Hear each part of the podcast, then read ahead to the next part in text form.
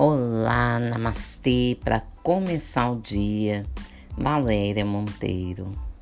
Estamos aí na série Missão Espiritual.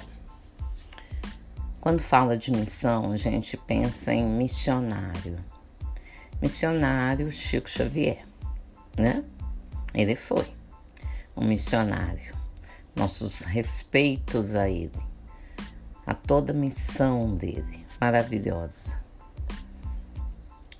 E nós, médiums, ostensivos, será que é missão? Ou será que é cumprimento de karma? Estamos cumprindo um karma. Como diz o outro, mediunidade é encargo. Estamos encarregados de nos desfazermos dos nossos equívocos do passado. E para isso precisamos trabalhar, ensinar, aprender, mudar, modificar a nossa forma de agir na matéria. Para que que serve um estudo mediúnico? Para trazer clareza para trazer entendimento para não falharmos.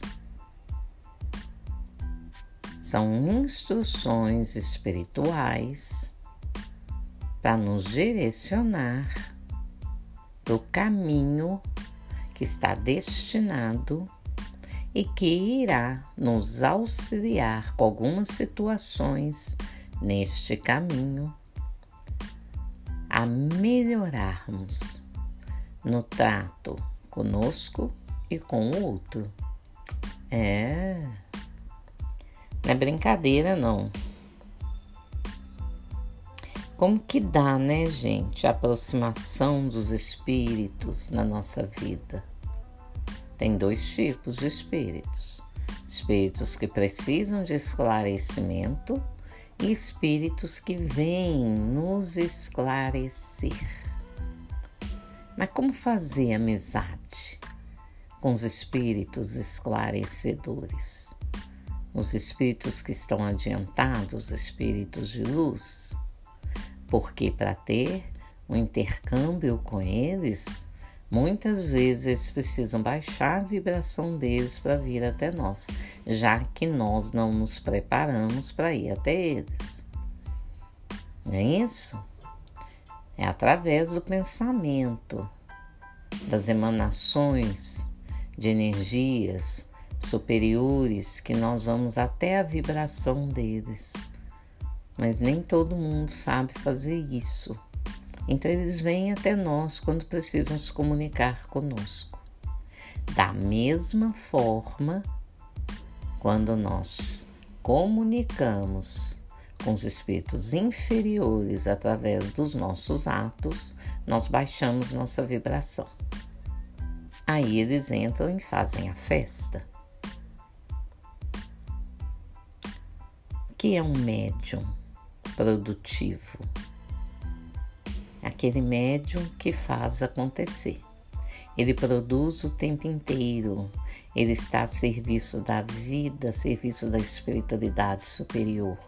Então ele age, ele estuda, ele ensina, ele divulga, ele não perde tempo, ele está sempre auxiliando.